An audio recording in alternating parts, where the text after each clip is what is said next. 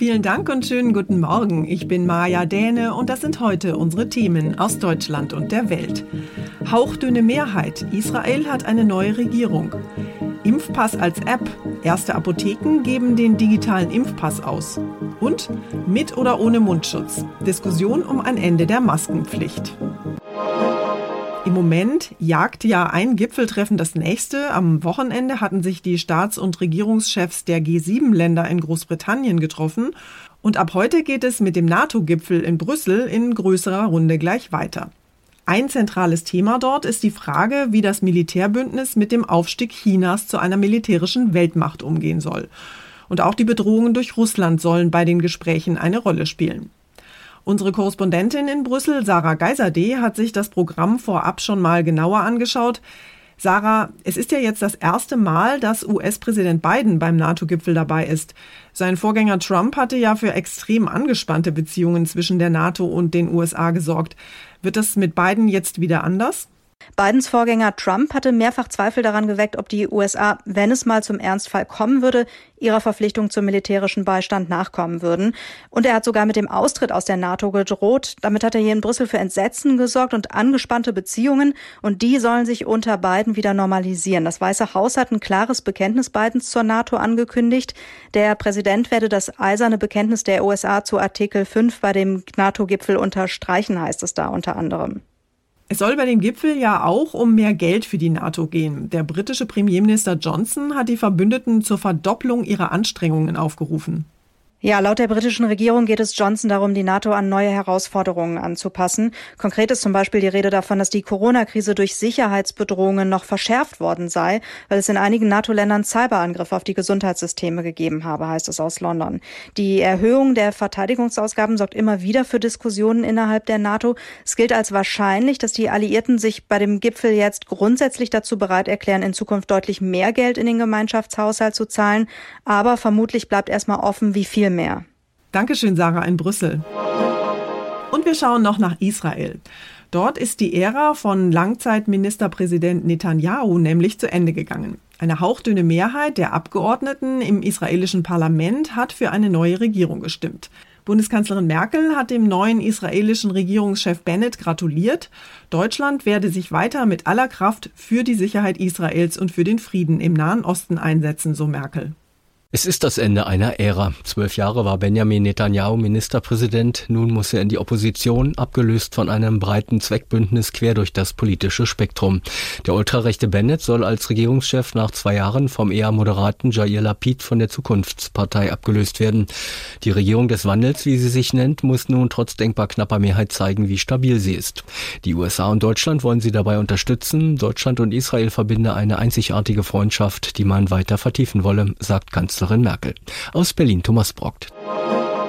Die Maskenpflicht ist ja für viele von uns immer noch eine extrem lästige Sache. Eigentlich haben wir uns zwar nach monatelangem Masketragen fast schon an die Dinger gewöhnt, aber mit steigenden Temperaturen da draußen ist so ein Mund-Nasenschutz ja natürlich wirklich ziemlich unangenehm. Und weil die Corona-Infektionszahlen ja stark gesunken sind, gibt es jetzt wohl Aussicht auf Erleichterungen. Gesundheitsminister Spahn hält jedenfalls ein schrittweises Ende der Maskenpflicht für denkbar. In einem ersten Schritt könnte die Maskenpflicht draußen entfallen, sagt er.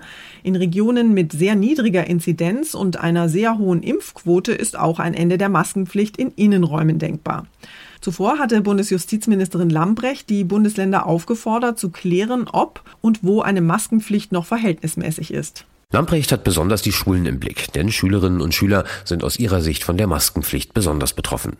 Angesichts der guten Entwicklung bei den Corona-Zahlen verlangt auch Bundestagsvizepräsident Wolfgang Kubicki von der FDP, dass die Maskenpflicht abgeschafft wird. Bei einer klaren Inzidenz unter 35 dürfe der Staat gar keine Grundrechte pauschal für alle Bürger mehr einschränken. Die Landesregierungen sollten deshalb zügig ihre Verordnungen ändern, sonst würden sie bald von den Verwaltungsgerichten dazu gezwungen. Thomas Bleskin, Berlin. Viele Familien stehen ja in den Startlöchern, denn die Sommerferien beginnen bald und wer verreisen will, der braucht in diesen Zeiten nicht nur einen Reisepass, sondern auch seinen Impfpass.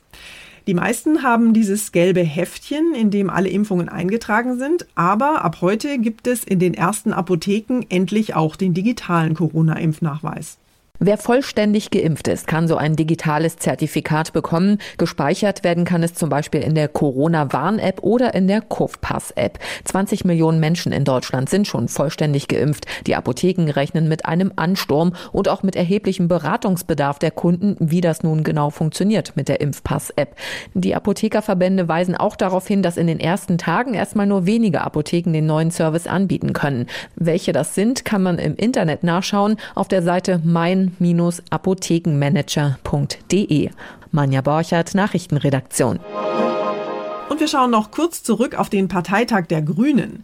Der hat ja am Wochenende stattgefunden und die Grünen haben nicht nur ihre neue Kanzlerkandidatin gefeiert, sondern auch ihr Wahlprogramm für die Bundestagswahl verabschiedet. 98 Prozent der Delegierten haben dafür gestimmt und so ganz einfach dürfte es nicht gewesen sein. Immerhin hatte es ja mehr als 3000 Änderungsanträge zum Programmentwurf gegeben. Darin stehen, wenig überraschend, die Bereiche Klimaschutz und sozialer Ausgleich im Mittelpunkt. Mein Kollege David Riemer hat den Parteitag der Grünen für uns mitverfolgt. David, die Grünen sind ja eigentlich dafür bekannt, dass auf Parteitagen immer heftig gestritten wird. Diesmal lief es aber ganz anders, ziemlich harmonisch, würde ich sagen. Das kann doch nicht nur daran gelegen haben, dass der Parteitag wegen Corona schon wieder online ablaufen musste, oder? Das hat sicherlich auch damit zu tun. Diesmal wittern die Grünen aber zum ersten Mal ihre Chance, tatsächlich Regierungsverantwortung übernehmen zu können nach der Bundestagswahl Ende September. Da macht es wenig Sinn, nach außen hin zerstritten zu wirken. Deshalb haben sich viele Delegierte diesmal garantiert stark zurückgehalten. Man hat vor allem Kanzlerkandidatin Baerbock, der ersten überhaupt in der Grünen Parteigeschichte, so natürlich den Rücken gestärkt. Aber in Umfragen liegen die Grünen immer noch deutlich hinter der Union. Jetzt, wo die Partei ein Wahlprogramm hat, startet Annalena Baerbock mit Robert Habeck an ihrer Seite die Aufholjagd mit dem Ziel, nach der Ära Merkel endlich auch mal das Kanzleramt zu übernehmen. Unser Tipp des Tages heute für alle, die vom eigenen Garten träumen. Der Sommer ist endlich da und alle wollen eigentlich nur eins, raus ins Grüne. Die Parks und Grünanlagen sind voller Spaziergänger und voller Sonnenanbeter. Wer allerdings lieber weniger Menschen und mehr Bäume um sich hat, der braucht am besten sein eigenes Stück Grün hinterm Haus. Meine Kollegin Diana Kramer ist Gartenbesitzerin und sie erklärt mal, warum Gärten gerade in der Hochzeit der Corona-Pandemie so begehrte Rückzugsorte geworden sind. Diana, warum träumen denn gerade so viele vom eigenen Garten? So ein Stück Garten, selbst wenn er klein ist, das bedeutet für viele Natur pur. Entweder um etwas Grün zu haben, sich zu entspannen oder zu grillen, zum Spielen oder Toben für die Kinder oder tatsächlich auch um das Gärtnern zu leben, also Obst und Gemüse anzubauen, Pflanzen zu ziehen und wer etwas mehr Platz hat, eben alles zusammen. Also bei uns ist das genau so. Wir haben einen ziemlich großen Garten und der ist quasi, vor allem jetzt im Sommer, Wohnzimmer und Küche in einem. Wir sind gefühlt nur noch draußen. Schrebergärten galten ja lange Zeit eher als spießige Gartenzwergkolonien. Aber in Großstädten wie Berlin und Hamburg sind Schrebergärten ja inzwischen ziemlich heiß begehrt. Gibt es da Zahlen? Bundesweit gibt es etwa 900.000 Kleingärten. Ich finde, das ist eine stattliche Zahl. Und diese nehmen etwa eine Fläche von circa 44.000 Hektar ein. Das ist ungefähr die Hälfte der Fläche von Berlin. Und so gesehen, finde ich, klingt es dann schon wieder gar nicht mehr so viel. Aber apropos Berlin, in der Hauptstadt gibt es die meisten Kleingärten deutschlandweit, nämlich etwa 66.000. Der Bedarf liegt allerdings um ein Vielfaches höher. Ich habe gehört, es gibt teilweise jahrelange Wartezeiten auf einen Kleingarten. Und deshalb tun sich auch immer mehr Familien vor allem in Städten zusammen und pachten gemeinsam. So teilt man sich die Kosten und natürlich auch die Freude. Na dann, ab in den Garten. Dankeschön, Diana.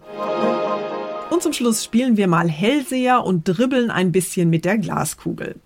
Morgen tritt ja die deutsche Fußballnationalmannschaft zu ihrem ersten EM-Spiel gegen Frankreich an. Und unser EM-Reporter Ronny Thorau hat vorab schon mal diverse Fußball-Vorhersagecomputer und Tierorakel befragt, um rauszukriegen, wer am Ende Europameister wird. Ronny, gibt's denn ein glasklares Omen oder Zeichen, wie es für unsere Jungs morgen laufen wird? Ja, also Glücksschwein Rudi im Auer Zoo hat schon mal zumindest das erste deutsche Spiel gegen Frankreich getippt und ist dabei schnurstracks zum deutschen Futternapf. Und dazu passt beim ersten deutschen Spiel gegen Frankreich am 15. Juni, da spricht viel für einen deutschen 1-0-Sieg. Denn der 15. Juni ist der Tag der Windenergie. Das müsse ja die klare Führung sein für uns Energiewende-Deutschen. Und dann müssen wir einfach nur das 1-0 halten. Schaffen wir aber, glaube ich. Denn dieser deutsche Spruch hier feiert am 15. Juni großes 60. Jubiläum. Niemand hat die Absicht, eine Mauer zu errichten. Das könnte heißen, wir täuschen ein offenes Spiel an und dann riegeln wir doch hinten alles ab. Da kommt kein Franzose mehr durch. Das war's von mir für heute. Ich bin Maja Däne und wünsche Ihnen einen entspannten Tag. Tschüss und bis morgen.